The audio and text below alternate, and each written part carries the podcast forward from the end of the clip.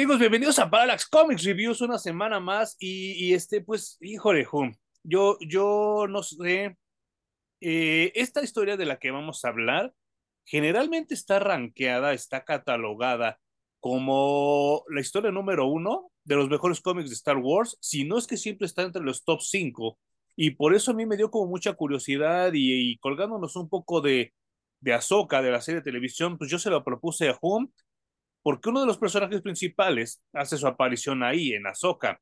Entonces le dije, Juan, vamos a aventarnos Heredero del Imperio y... Híjole. Bastante decepcionante, ¿no, Juan? Estuvo muy difícil la lectura, güey. Yo eh, pasé días en los que quería sentarme a leer y lo leía un poquito y me aburría.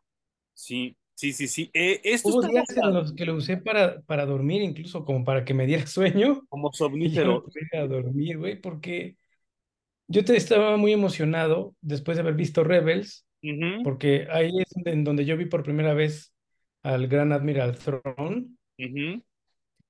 Y se me hace un personaje súper interesante porque eh, su principal rasgo, o al menos el que yo vi en Rebels, es que estudia a su enemigo a un grado cultural.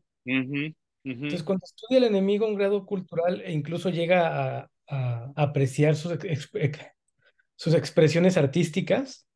¿no? Y analiza sus pinturas y sus esculturas. Entonces, cuando se enfrenta a un enemigo de cierta cultura, puede predecir cómo va a reaccionar.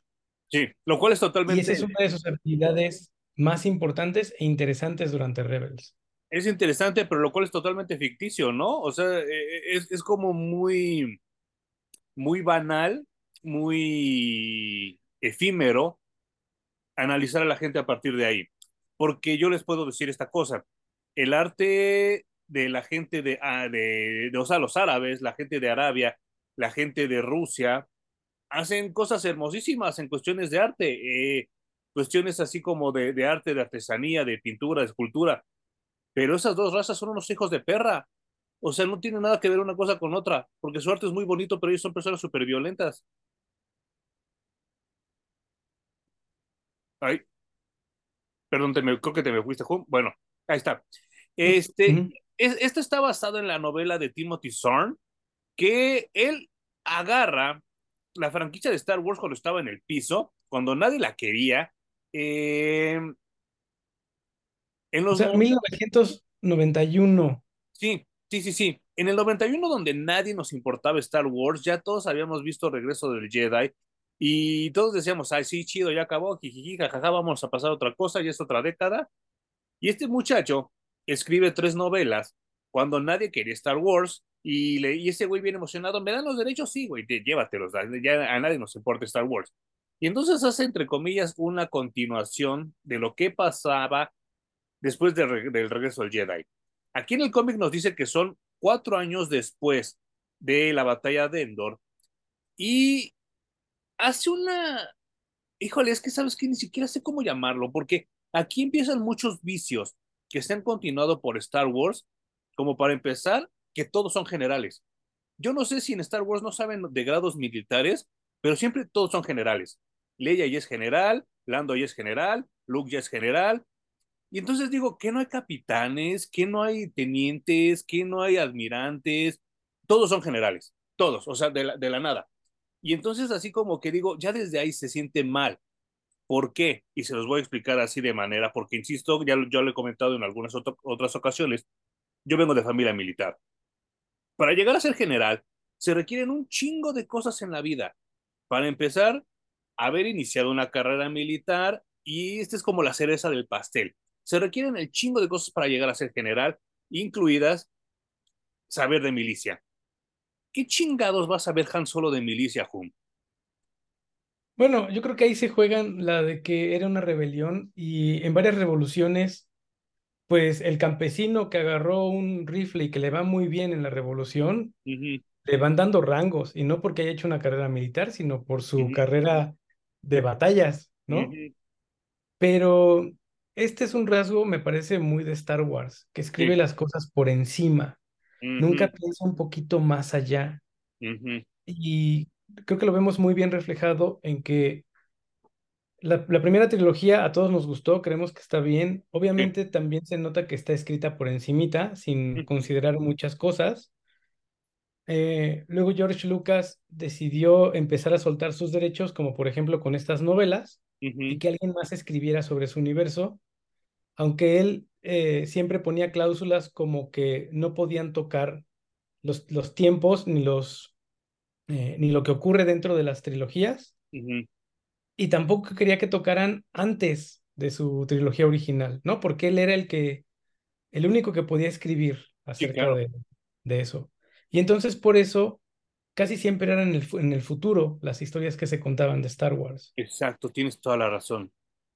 Ahora, voy a otra otro personaje, Lando Calrissian, que también aquí es general. Estamos hablando de dos contrabandistas super cabrones, que es Han Solo y Lando Calrissian. Y ahora resulta que son más papistas que el Papa, porque no aquí, no es que hay que hacer las cosas bien, no es que no hay que ofender a nadie, no, es que mejor no nos metamos en problemas. Entonces, no es ni el Han ni el Lando Calrissian que nos dieron a conocer en las películas, lo cual a mí se me hace súper aburrido porque son dos personajes muy interesantes en la, en la trilogía original. Fíjate que yo creo que le pasó a esta trilogía de libros lo que le pasó a muchas películas regresando de pandemia. Mm. Que después de una sequía de que no tenías cosas, no había, sales y te llegan con un producto y el primer producto con el que te llegan dices, no mames, está maravilloso, me está volando la cabeza, Totalmente eh, lo vamos y lo ponemos en un pedestal, porque como dices, ya no había nada de Star Wars después del regreso del Jedi. Entonces vienen con esto que también seamos honestos, no es que sea malo, está medianamente bien hecho. Exactamente.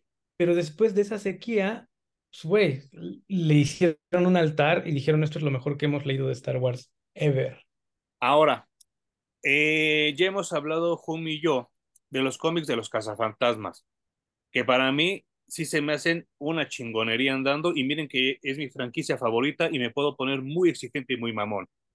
Ahí te explican que Dana y Peter tienen esta relación como que de a veces se quieren, de que a veces se cagan, de que se han dejado de ver un tiempo. ¿Por qué? Por la personalidad de los dos. Los dos tienen una personalidad muy fuerte y Peter es bastante pirujón. Eh, y ahí te explican que no, no terminaron juntos por lo mismo. Yo no hay manera en la que yo concibo que Leia y Han acaben juntos, por la personalidad de los dos precisamente.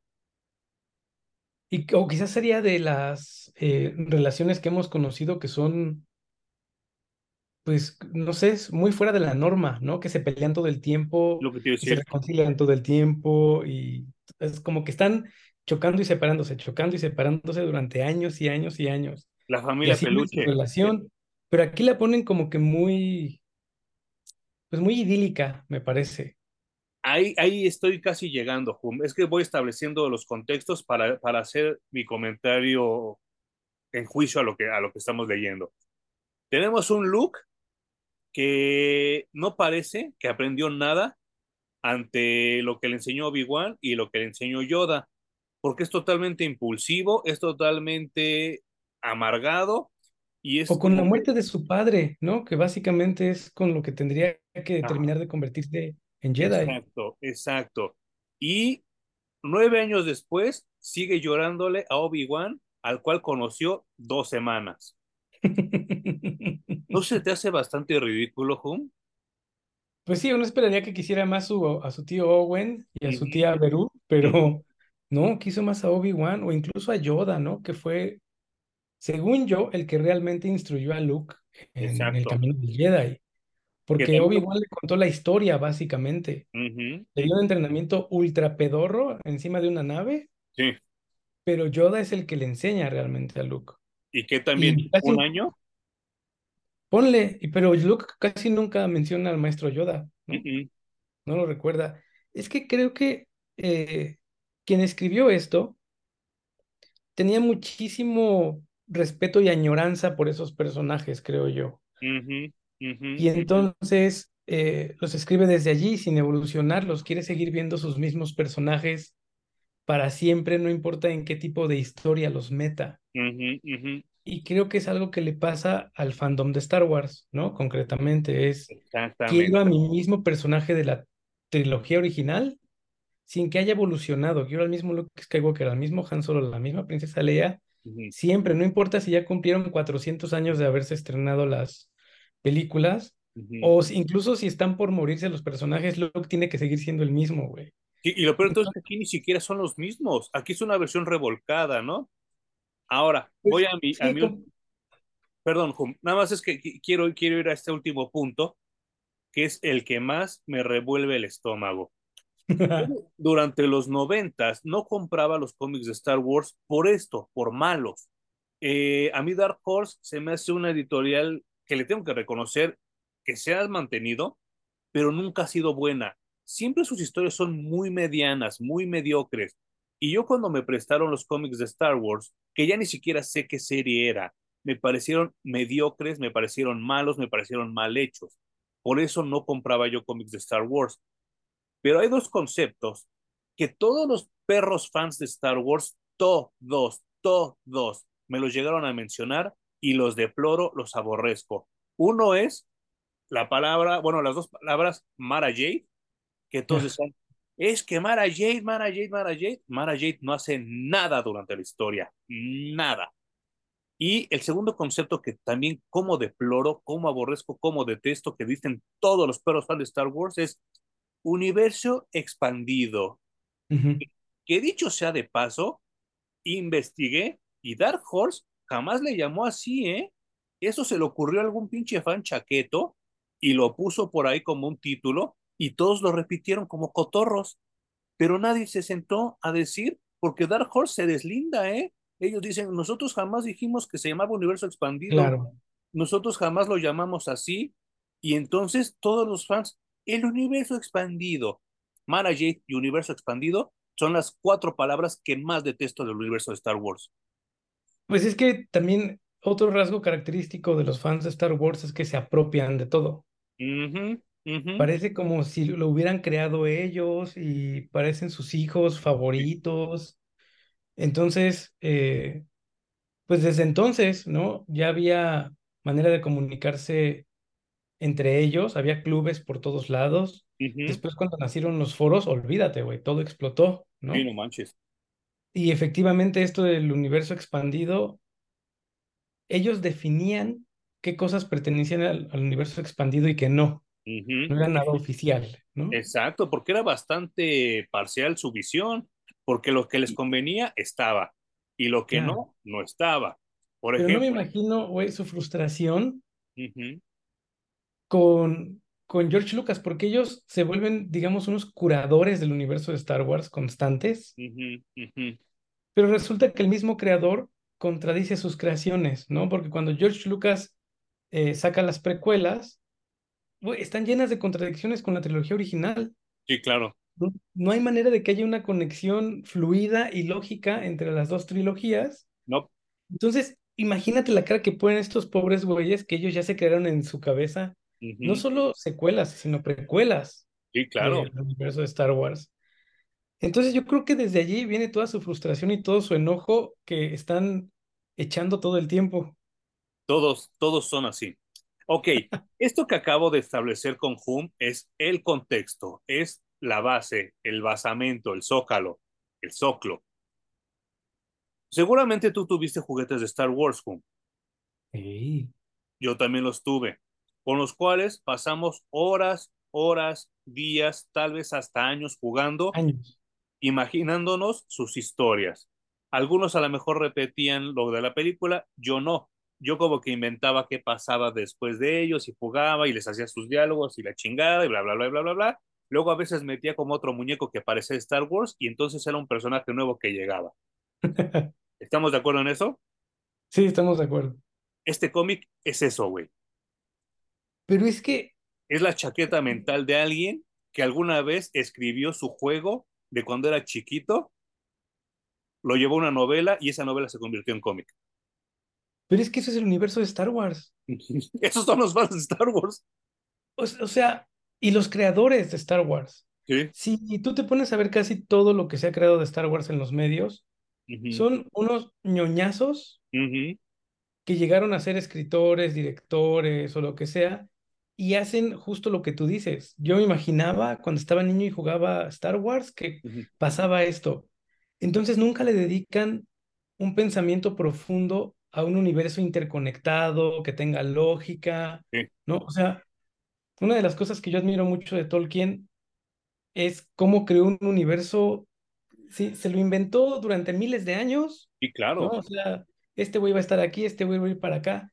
Tolkien se murió sin haber terminado su universo, ¿no? De tan vasto. Tan vasto y tan bien conectado que él quería que estuviera. O sea, había mapas, había chingo de cosas. Idiomas. Pero eso me parece que diferencia a un creador serio de un creador fan. Sí, claro. George Lucas es un fan de la ciencia ficción y seguramente de la fantasía. Entonces creo Star Wars, pero creo Star Wars desde un punto de vista de fanático, me parece más de la fantasía que de la ciencia ficción. Y así ha sido todo el universo de Star Wars. Vamos a darle lo que a mí se me ocurre sin preocuparme, sin tener, digamos, un manual de cómo está todo el universo, quién es quién, para dónde va. Y a huevo, no sé por qué, eso sí no lo entiendo, a huevo tengo que meter a un Skywalker en, en, lo que yo haga. Y, y, y, y, conceptos bien, bien, bien efímeros, bien este, ambiguos y que siempre dependen de la moral de quien lo escribe. Y entonces ahí siento que pierde mucho, mucho. Ahora, insisto, eh, para mí, este cómic que acabo de leer, bien lo apuntaste tú, no es un cómic malo, pero es un cómic bastante mediano, bastante mediocre. Pero para los fans de Star Wars, esto es Hamlet, esto es el Quijote, ¿eh?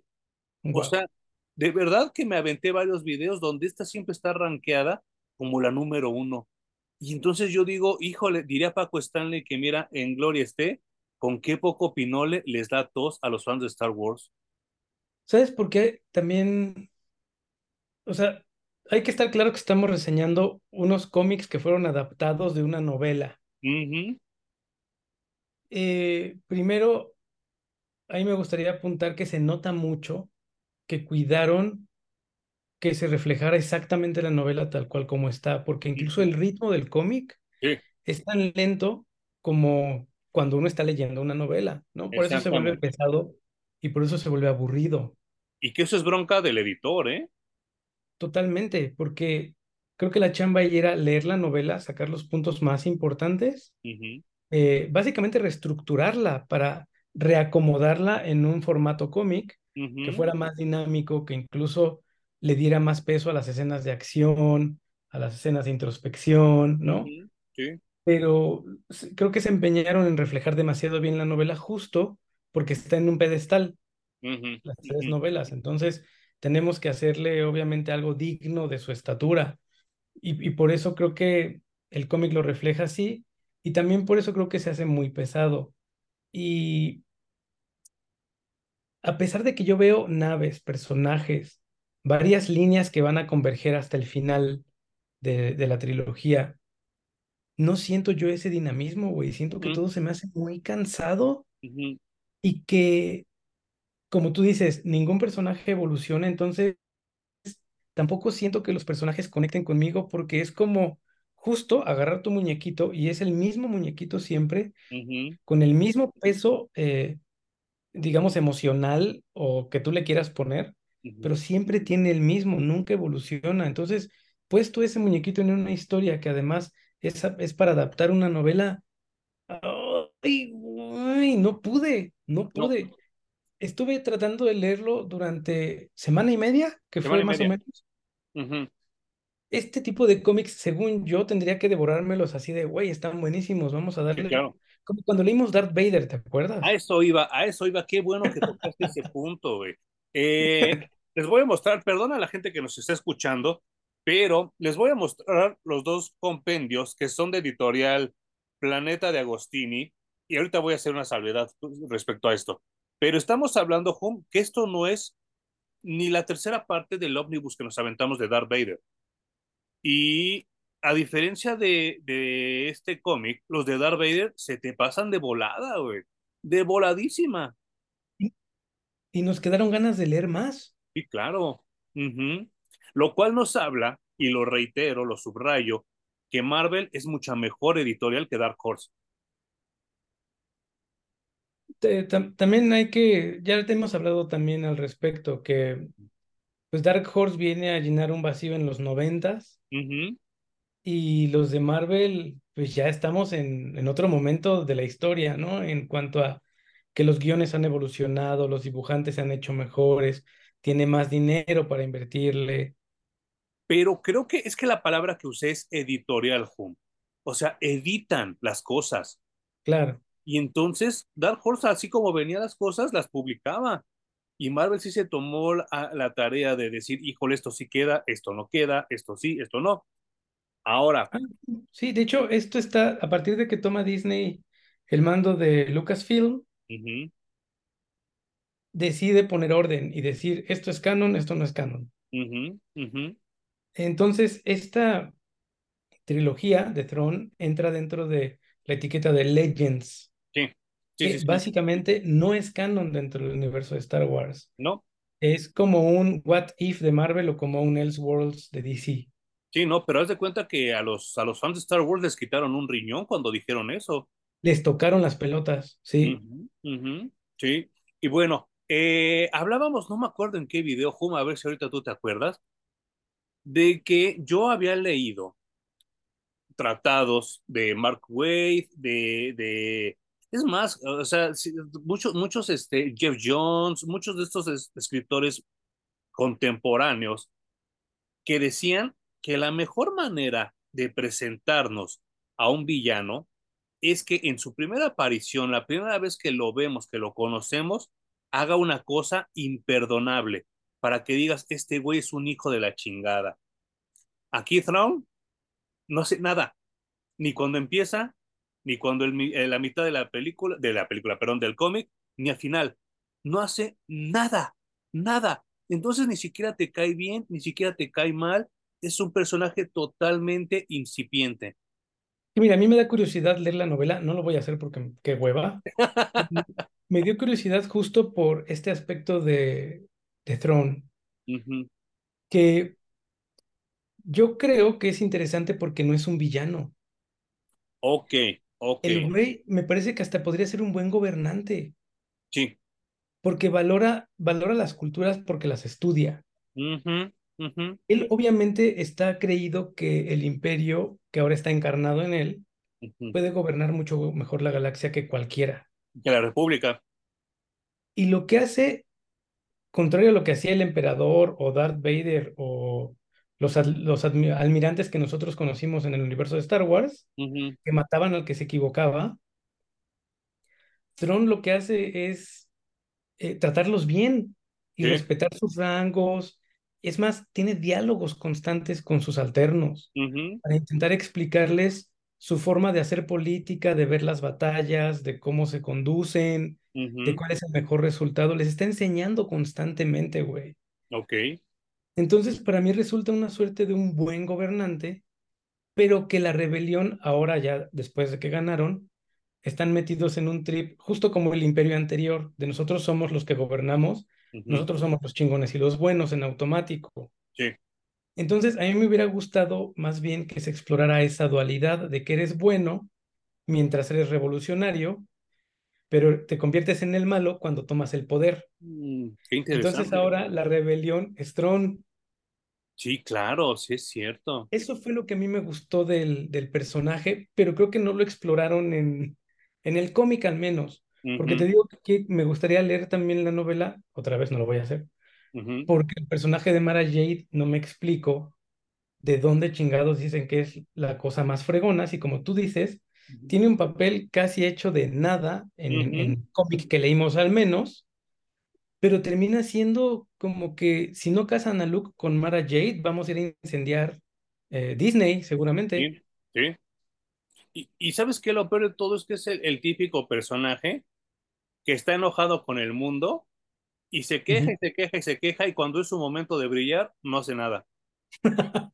es que eso también, güey, el... los momentos que se supone que son emocionantes de explosiones o de peleas y que dices, puta, que ya se va a poner bueno, uh -huh. son totalmente planos. ¿no? Alcanzamos el flatline en el cómic. Y yo digo, nadie se puso a...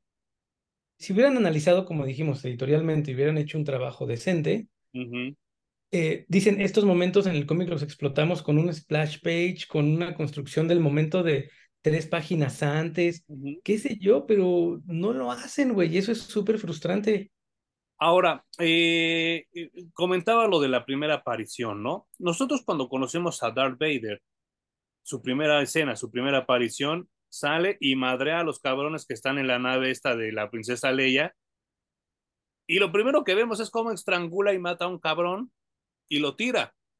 Es más, cuando vemos por primera vez a Java, el güey se está comiendo un animal, se le cae, se le embarra en el moco y llegan los droides. Ah, sí, los, los quedamos a chingar a su madre, arréstenlos. Y vemos a alguien con poder. Claro, Cuando vemos a Kylo Ren en la nueva, en la nueva trilogía, lo que hace ese güey, agarra y mata a un anciano que era súper venerable, ¿eh? que de hecho, dicho sea de paso, es Ming el despiadado, ¿no? El, el actor, es Max von Sydow. Y hasta vemos cómo detiene un rayo de, de, un blaster y lo tiene sostenido por como un minuto y al final, ¡pum!, lo suelta y explota. Estamos hablando de tres villanos de Star Wars que de verdad te impactan. Bueno, el emperador Hu, yo gracias al emperador, a mí la gente vieja me da miedo, güey. O sea, yo veo así a alguien tan arrugado y así cubierto, claro, da miedo el cabrón. Insisto, Thrawn a mí no me da miedo, no me causa respeto, no me causa como, ah, no mames, ese güey se ve que es bien cabrón. Y como dices tú, no me sabe a villano, me sabe a antihéroe. claro, claro. Pero si Pues tú Emiliano buscas, Zapata era un antihéroe, güey, o sea, exacto, pero si tú lo buscas en todos estos foros que bien mencionaste hace rato, lo ponen como el mejor villano. O sea, ellos lo catalogan como villano. Y entonces yo estaba emocionadísimo porque dije, no mames, es que me voy a encontrar al siguiente Darth Vader, al siguiente Palpatine. Nada de eso vi. claro. Eh, insisto que, digo, seguramente la versión que tú ya viste en Rebels, la, la versión Ajá, que ya vimos en, en Clone. Wars, yo no he terminado de ver a Ahsoka, seguramente es mucho mejor que lo que estamos viendo aquí.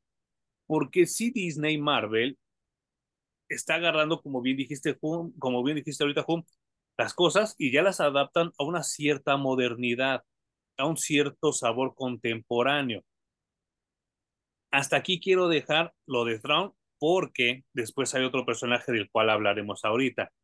Yo solamente quisiera cerrar a Throne con que la mejor versión que yo he visto hasta el momento Uh -huh. es la de Rebels, Ok, porque la de Ahsoka tampoco me parece buena. ajá, ok. Y no, bueno, e- esta de... Es que eso sí es importante. Cada Throne ha sido diferente. Nadie lo ha Ah, manejado constante. ok. Entonces, mientras el de Rebels sí es impresionante, imponente, y si quieres verlo en acción, Uh -huh. el de Ahsoka ya es un viejito más apaciguado, más ah, voy a gobernar tranquilamente. Y ahora el de el que leo, el, el que leo con la trilogía de Throne, pues me parece que está muy deslavado, ¿no? Muy, sí. muy apagado. Te digo que sería un buen gobernante, el de la, el de la- las novelas o el del sí. cómic.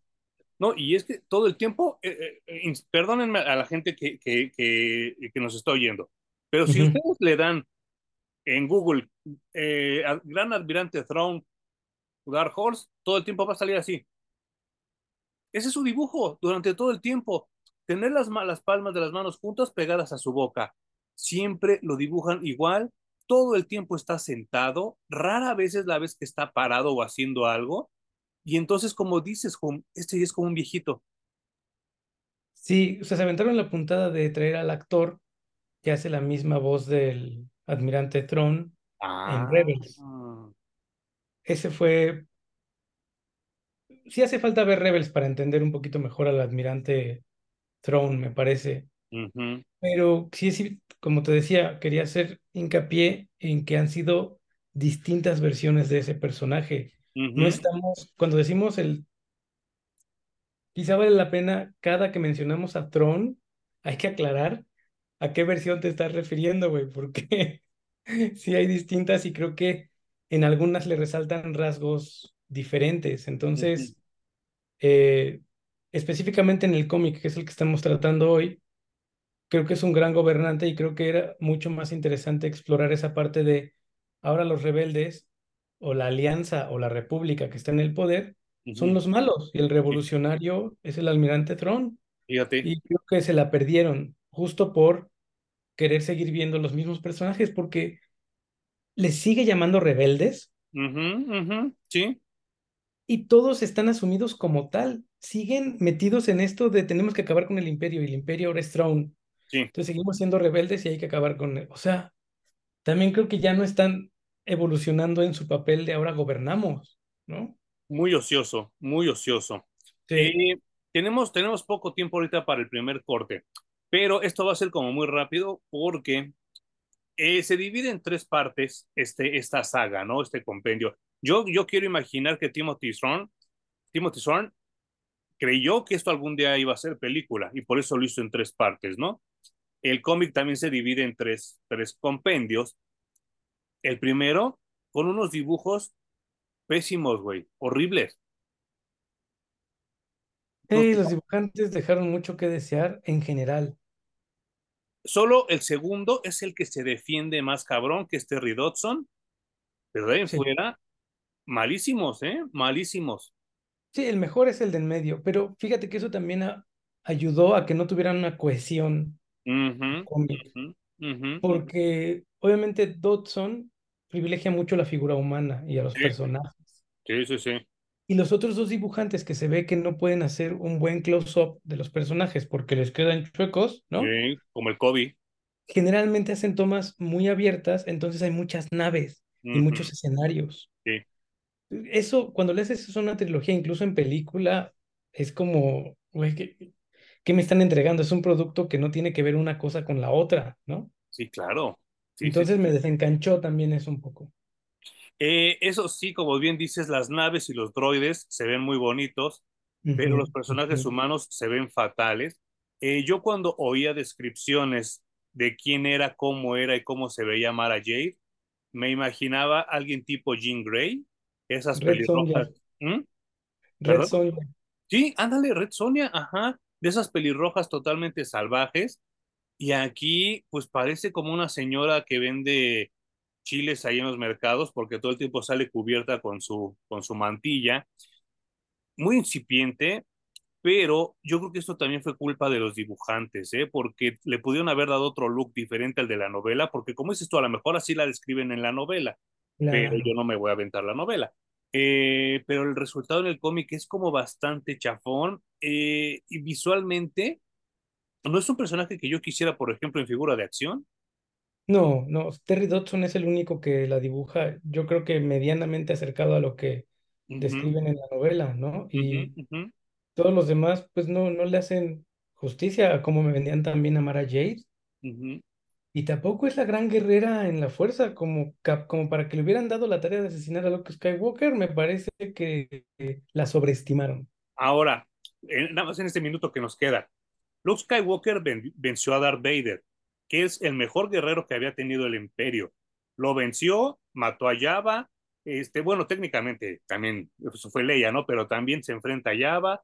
Eh, y aquí, Mara Jade se le mete por atrás y, oye, ya te voy a matar. ¿Cómo, güey? Si ese güey puede sentir a la gente, a las personas, y Mara Jade se le mete así en modo stealth y ya casi lo mata. Bueno, infiere que lo va a matar porque nunca hace nada. Y, y hay un personaje que no sé ni cómo pronunciar su nombre, es un pinche ruquillo ahí loco, que es el que al final se pone, pues loco, y es el que como que quiere tomar el, lugar tanto de el maestro máximo Jedi como el que tenía el emperador. El Master Kvaud, ¿no? Una cosa así. O Caborca, o no sé qué pedo, ¿no? Pero. nació muerto, básicamente. Sí, Dead on Arrival. Es un personaje de lo más genérico, es un viejito barbón con su túnica. O sea, eh, yo, yo, yo no entiendo esto. Eh, como dices tú, Star Wars es de los universos más contradictorios que hay en la vida. Y en el episodio 3 nos hablaron de algo que es la Orden 66 o 63, no sé qué pedo, donde matan a todos los Jedi. Ajá. resulta que hay Jedi por todos lados. No, porque está, Se supone que Luke era el último después de que se murió Yoda, ¿no? ajá, o sea, Yoda y Obi-Wan seguían vivos. Eh, este ruquito seguía vivo. En, en las, este, también en, la- en las caricaturas hay Jedi que sobrevivieron. Se rumora que Mace Windu sobrevivió. Eh, hay un videojuego que también se llama The Last Order o no sé qué pedo, y otro Jedi que también se escapó. O sea, el Imperio son pendejos. No, no hicieron nada, no hicieron bien su chamba. Y aquí este ruquillo, pues creo que se ve hasta más villano que Thrawn, porque sí ves cómo poco a poco se empieza como a descomponer, ¿no? Y cómo poco a poco empieza a manipular y empieza a hacer cosas. Y al final, pues es como el mero, mero malo. Y es donde por fin, en las últimas seis páginas, vemos a Mara Jade hacer algo. Pero también tirado a la basura completamente, ¿no? Eh, Totalmente. lo que también creo es que este güey escribió su novela y decidió terminarla exactamente como termina la trilogía. Entonces dijo, ¿qué necesito? Ah, pues necesito un emperador. ¿A quién voy a convertir en el emperador? Y convierte en emperador al viejito Jedi loco, ¿no? Y hasta lo sienta Es lo que te iba a el decir. del emperador, güey. Y de hecho, dice, ahora necesito que haya un Luke Skywalker y un Darth Vader. Bueno, son dos Jedi, entonces voy a atender a Mara Jade y a. Luke Skywalker allí mismo. Y los va a Sí. intentar convertir al lado oscuro. Ay, no Es mames. la misma secuencia del regreso del Jedi. Terrible, güey. Y bueno, esto de los clones también me parecía algo muy interesante, Sí, a mí porque también. Hay que tomar en cuenta que hasta este momento no se había tocado la guerra de los clones. Entonces solamente le tocaba al fan imaginarse cómo es que fue la guerra y cómo es que eran los clones, ¿no? Sí, claro. Y este güey que, que escribe la trilogía dice, los, voy a traer el tema de los clones y eh, este plot que también me gustaba mucho la idea de vamos a clonar Jedis para tener soldados que podamos eh, hacer como se nos pegue la gana y que utilicen la fuerza, ¿no? Sí, claro. Lo utilizan para las últimas tres páginas y además como película de terror que ya sabes para dónde va absolutamente todo después de ver las- los primeros 15 minutos, Sí, no manches. porque la pobre Mara Jade vive con una programación que le dejó el emperador Sí. que tiene que matar a Luke Skywalker. No importa lo- a lo que ella dedique su existencia, siempre la va a perseguir esa orden, matar a Luke Skywalker. Y entonces el único clon que aparece en la historia es un clon de Luke Skywalker, que a mí sí me asombró mucho de lo clonamos de la mano que dejaste en el Imperio Contraataca, ¿no? ¿Qué? Ok. O Si sea, ese plot hubiera sido mucho mejor explorado, creo que hubiera funcionado bien. sí, sí, sí, sí. Lo utilizaron al puro pedo. Fíjate que me acuerdo que cuando fue la época de George Pérez y Kurt Busiek en Avengers, eh, que fue una época muy buena y a, y a ver si algún día la, la, la, la reseñamos aquí. Hay una escena donde George Pérez dibuja a Thor que está peleando y en la siguiente escena o en el siguiente cómic, ya no me acuerdo, sale sin casco y de repente vuelve a salir con el casco. Y entonces un fan escribe, oigan, aquí hay un error de continuidad porque Thor a veces trae casco, a veces no trae casco y a veces lo, lo trae de nuevo, ¿no? Entonces, en, ese, eh, en, en aquellos talleres contestaban las preguntas de los fans en una página de columna, ¿no? Que le llamaban el soapbox o las letter page y todo eso, ¿no?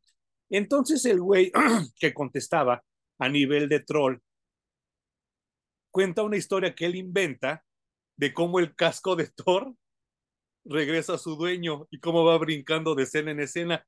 Y se aventa así como, cien, seis, como cinco meses contando la historia del casco de Thor. Por pura troleada, ¿eh? Por trolear a ese fan meco. Así me supo esta historia de la mano de Luke y del sable de Luke aquí, güey. O sea, totalmente sacado de la manga y de una imaginación febril. No, y te digo, so- otra vez Star Wars medio pensado, ¿no? No te vamos a explicar nada. ¿Cómo pasó? Si tienes duda, la respuesta es la fuerza. Si algo pasó, pasó por la fuerza, güey. Sí. Y bueno, como vuelvo a decir, no es mala, es medianamente buena, Es mediocre. porque además estamos eh, analizando un universo de Star Wars que honestamente si estamos hablando de cómo está planeado, cómo está pensado y construido, está medianamente construido, güey. Sí, claro. Por eso tiene los problemas de continuidad que siempre ha tenido. Y por eso estamos hablando de tres diferentes admirantes Throne.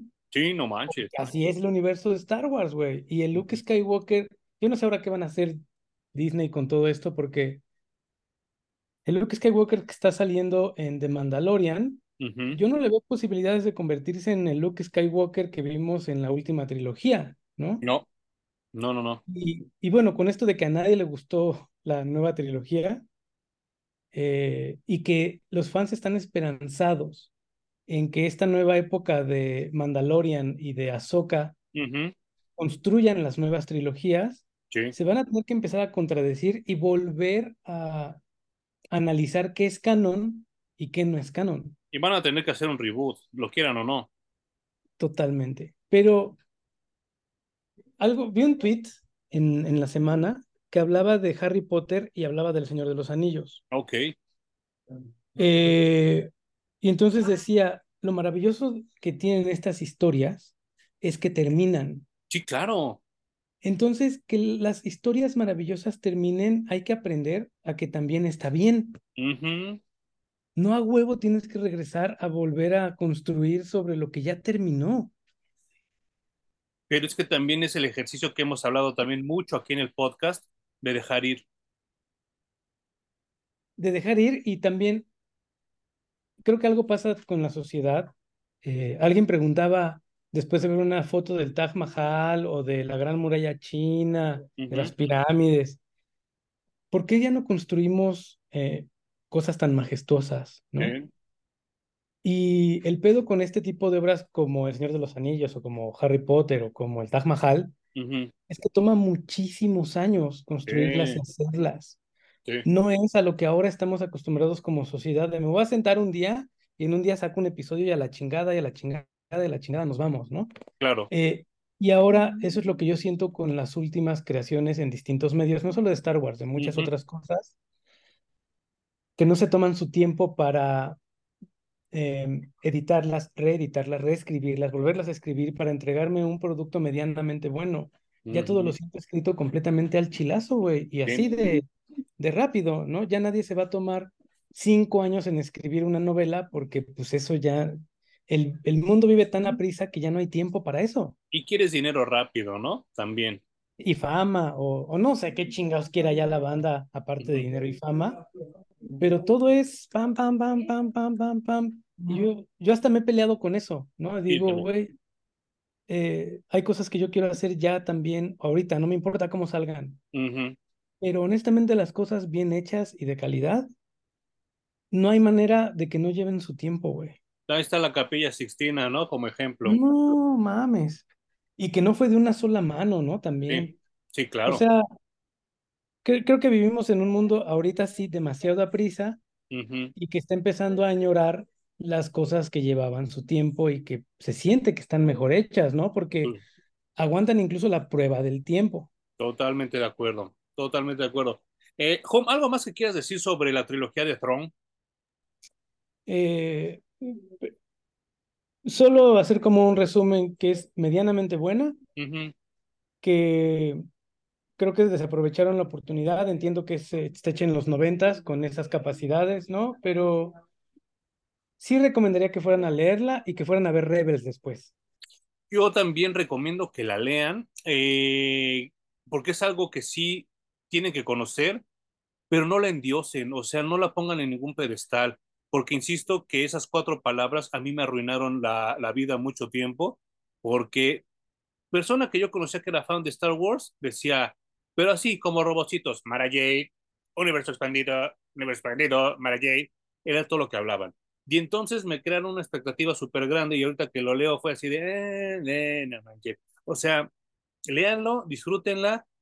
Si gustan acá copiar algunos dibujos del Terry Dodson, son bastante buenos, pero tan tan, ¿eh? No, yo no le encuentro así como algo que diga qué sobresaliente, qué propositivo, nada. Eh, voy, a, voy a hacer lo que dice Hum y voy a checar Rebels y voy a checar este, todo lo demás del nuevo Throne, del que fue después de esto, y ya veremos, porque aquí pues se la pasa sentado y no hace otra cosa, ¿no? Eh, con esto me quiero pasar, Jum, a las noticias que solo te importan a ti y a mí. Eh, Alan Moore declaró esta semana en su locura, en su pinche enfermedad mental, porque es un viejito ya loco y amargado, y dijo, el que yo ya no trabaje en cómics no quiere decir que no me sigan gustando. Es que yo creo que es como once you go black, you never go back. Uh -huh. También creo que el universo de los cómics es eso de como las papas abritas no puedes comer solo una y si ya entraste una vez, sí. difícilmente vas a dejar de pensar en los personajes y en sus historias, sobre todo si eres escritor, ¿no? Sí, claro. Y si eres dibujante, nunca pararás, si fuiste fan de Spider-Man o de Superman o de Batman, de dibujarlo una y otra y otra y otra vez. Sí. Incluso si te decides dedicar a hacer storyboards nada más o no sé, uh -huh. siempre estarás ahí con tu dedito metido en el universo del cómic, ¿no? Sí, claro. Y también creo que Alan Moore es uno de los autores más perseguidos, uh -huh. más endiosados en el mundo del cómic. Sí, sí, sí, sí, sí. Eh, yo, yo, a mí me deja un sabor, a, eh, bueno, dos, dos, dos cosas a esta noticia. La primera es que Alan Moore tiene un autoexilio, porque Sí. nadie lo ha corrido, nadie ha hablado mal de él, nadie lo ha despreciado, pero él solito es el que dijo, ya no quiero estar aquí y me voy. Diría Cartman, fuck this, I'm going home. Nadie lo ha vetado, nadie le ha hecho el feo, nadie lo ha desinvitado. Él solito se puso loco y ya no quiere trabajar. Yo estoy Sí. seguro que, tan, perdón, nada más así rápido, que Marvel, DC, Dynamite, whatever, Ah, darían lo que sea por tener dos páginas escritas por Alan Moore. Pero él Sí. está tan loco ya que cree que nadie lo quiere. Yo no, yo creo que, como te digo, es un autor muy perseguido. Y sí debe de cansar mucho, eh, justo retomando el universo de Star Wars, por ejemplo, que te estén preguntando, ¿y dónde quedó la mano de Luke cuando se la cortaron en, en- ¿no? Sí, claro. Y, y 10 años después esa mano, ¿en dónde está ahora? ¿O quién la tiene y en dónde? O las especificaciones de las naves, güey. Y, o sea, Sí, también como autor en los cómics que toda la gente llegue y te haga preguntas de las cosas que escribiste constantemente, ha de ser de ya déjenme en paz, ya me voy a la chingada, ¿no? Porque sí entramos en un periodo muy tóxico como fans, creo Sí, claro. yo, y los autores también deben de estar hasta la madre de nosotros. Entonces, Alan Moore también no es de una latitud en la que estén acostumbrados a la fama, a la ultra fama, Sí, ¿no? Y además en Europa cuando, los fans son mucho más respetuosos, no son como, como los latinos o como los gringos, ¿no? Que quieren todo de ti, sí, sí, hasta sí. arrancarte un cabello y sería como un trofeo en su casa, güey, Sí, no ¿no? manches. Así, así es como veo el problema con Y, y, y vaya, em, la vida ha cambiado. Él ya es una persona casi de 70 años y su visión del mundo es como muy diferente. Pero lo que sí me queda claro es que cualquiera, cualquiera de nosotros daríamos lo que sea por una última historia de Alan Moore. Pero creo que ya no va a suceder. No, yo tampoco creo. Y también creo que él sabrá si tiene una historia que contar que le pertenece a los cómics. Y si no, también ya hizo lo que tenía que hacer, güey, ¿no?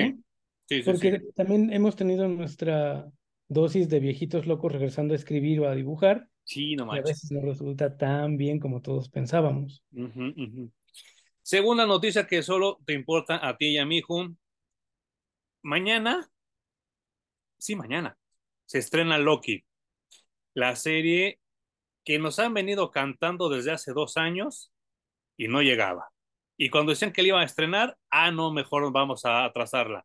Ahora que ya ve que está muy lejos y muy, muy endeble el universo Marvel, ah, no, hay que adelantarla.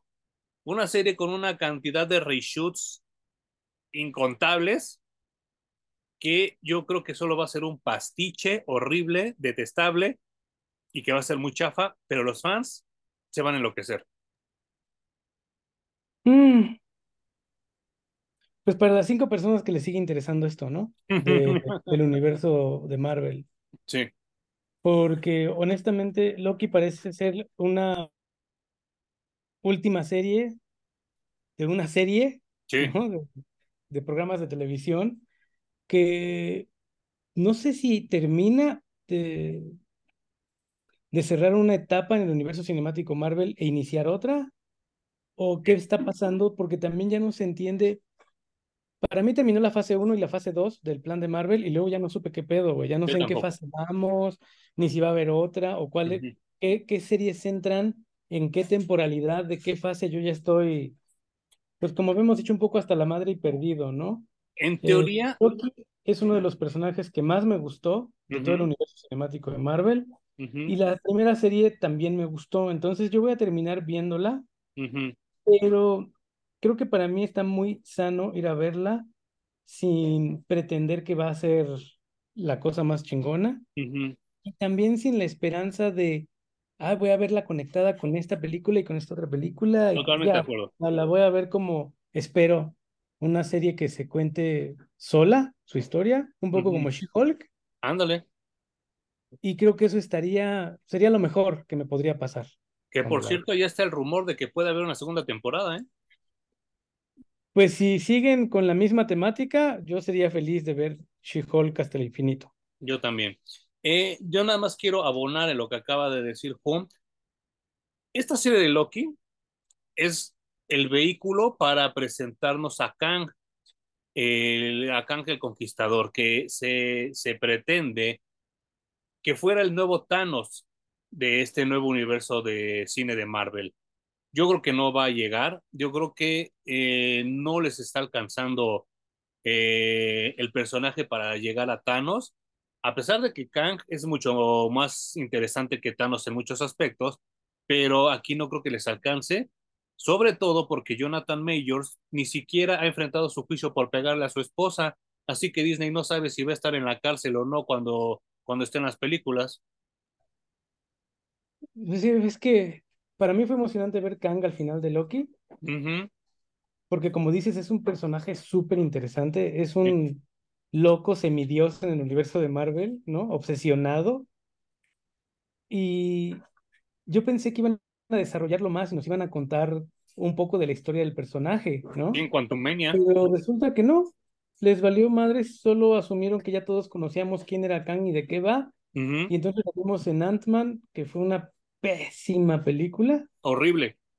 Terrible. Y ahora la vamos a ver, lo vamos a ver tal vez un poco más en Loki. Lo íbamos a ver también en Avengers Dynasty, The Kang Uh -huh. Dynasty, una cosa así. Pero ahora también Disney anunció que va a recortar muchos de los planes que tenía, entonces ya no va a hacer tantas películas ni tantas series. Uh -huh. O sea, está hecho un reverendo desmadre. Totalmente de acuerdo y pues yo creo que ya la siguiente semana estaremos comentando qué sucedió en Loki porque creo que van a soltar todos los capítulos, ¿no? Pues es que ya no se sabe porque con Secret Invasion lo fueron soltando semana por semana. No Ah, manches. bueno, Secret Invasion es otra cosa que ya no vimos ni tú ni yo, güey. No, o no, sea, no, ya no la acabé de ver. No, Pero no, no. quizás, quizás semanal, porque el personaje y el actor creo que dan como para que la gente siga interesada. Sí, yo creo que sí. Y pues ya lo, lo interconectaremos con la Capitana Marvel que también ya viene por ahí. Eh, Juan, ¿algo que quieras recomendar y anti-recomendar esta semana? Eh, pues no, eh, mi única recomendación creo que está en Ahsoka, estuvo muy buena. Y mi ultra buenísima recomendación es una película de terror que se llama Nadie te va a salvar. Mm. No One Will Save You. Ajá. Que es de Aliens. Ok. Y creo que es una película que me refresca este concepto. Después de ver, haber visto Nope, que también me gustó mucho porque aborda a los aliens de una manera completamente distinta. Ok, ok. De Jordan Peele. Esta creo que le da también otro giro nuevo al género de aliens. Ah, qué bien. Y yo disfruté muchísimo, güey. Así que creo que todavía está en el cine, así que vayan a ver. Nadie ah. Me late. Eh, yo, yo tengo una anti-recomendación antes. Eh, ayer, ayer estaba yo viendo mis, las plataformas para ver si ya empezaban a soltar contenido de Halloween. Me meto a Paramount Plus y veo una serie que se llama School Spirits, que en teoría para, se sonaba bastante interesante y hablaba de una chava que muere y que regresa como fantasma para averiguar quién fue quien la mató. Y a mí me dicen eso y dije, ay, pues qué chido. Pero conforme se va desarrollando la serie, eh, como que se apoyan más en la comedia que en, que en esta trama que suena bastante interesante y bastante noir.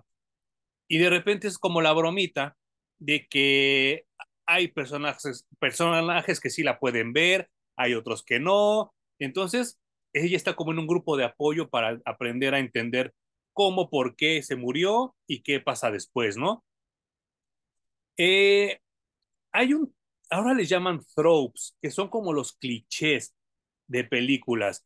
Eh, hay algo que detesto, que lo hagan tanto en las series como en las películas, que cuando alguien quiere utilizar sus poderes, alguien le responde, no, esto no es como en las películas. Y entonces eso para mí se llama lazy writing, ¿no? Se llama el meter el pretexto cualquiera para no poder poner poderes y la chingada, ¿no? Y entonces esto se vuelve una copia de Pushing Daisies, se vuelve una copia de Dead Like Me, se vuelve una copia de todas esas series de The Good Place que te tratan de explicar qué es el más allá, que lo vimos desde hace 35 años con Beetlejuice, ¿no? Y voy a la mitad y ya no sé si quiero avanzar, y son ocho capítulos nada más. Son de esas de ya no me voy a seguir haciendo esto. Sí, no, ya no, ya no. Y por eso también no te quise seguir haciendo esto con este video, porque dije, no hay por qué torturarnos. Sin embargo, les tengo una recomendación brutal, bestial, que a mí me encantó. Eh, hablábamos hace pocos capítulos del podcast de un manga llamado Hokuto Noken del puño de la estrella del norte. Y ahí yo mencioné que acababa de salir un cómic de Archie basado en ese concepto. Pues ya me lo compré. Se llama Archie versus the World y Home es todo, todo, todo lo que esperabas en un cómic donde se mezcla Hokuto no Ken, Mad Max, JoJo's Adventure y el universo de Archie. Y es one shot nada más. Esto es, solo es un episodio, es un one shot. Eh, de verdad, que te lo recomiendo y a ver si cuando retomemos Hokuto no Ken podemos hablar de él porque está de súper huevísimos. Por eso hasta me puse mi playa de Riverdale. Pinche Archie cabe en todo, está... Cabe en todo. Y está impresionante eso, güey. Pues, ¿algo más que quieras comentar? Hey, pues no, no, eh, qué difícil fue eh, decidir grabar, sobre todo terminar esta trilogía de Star Wars, güey, y pues le paso, creo que me siento como, como fan del terror.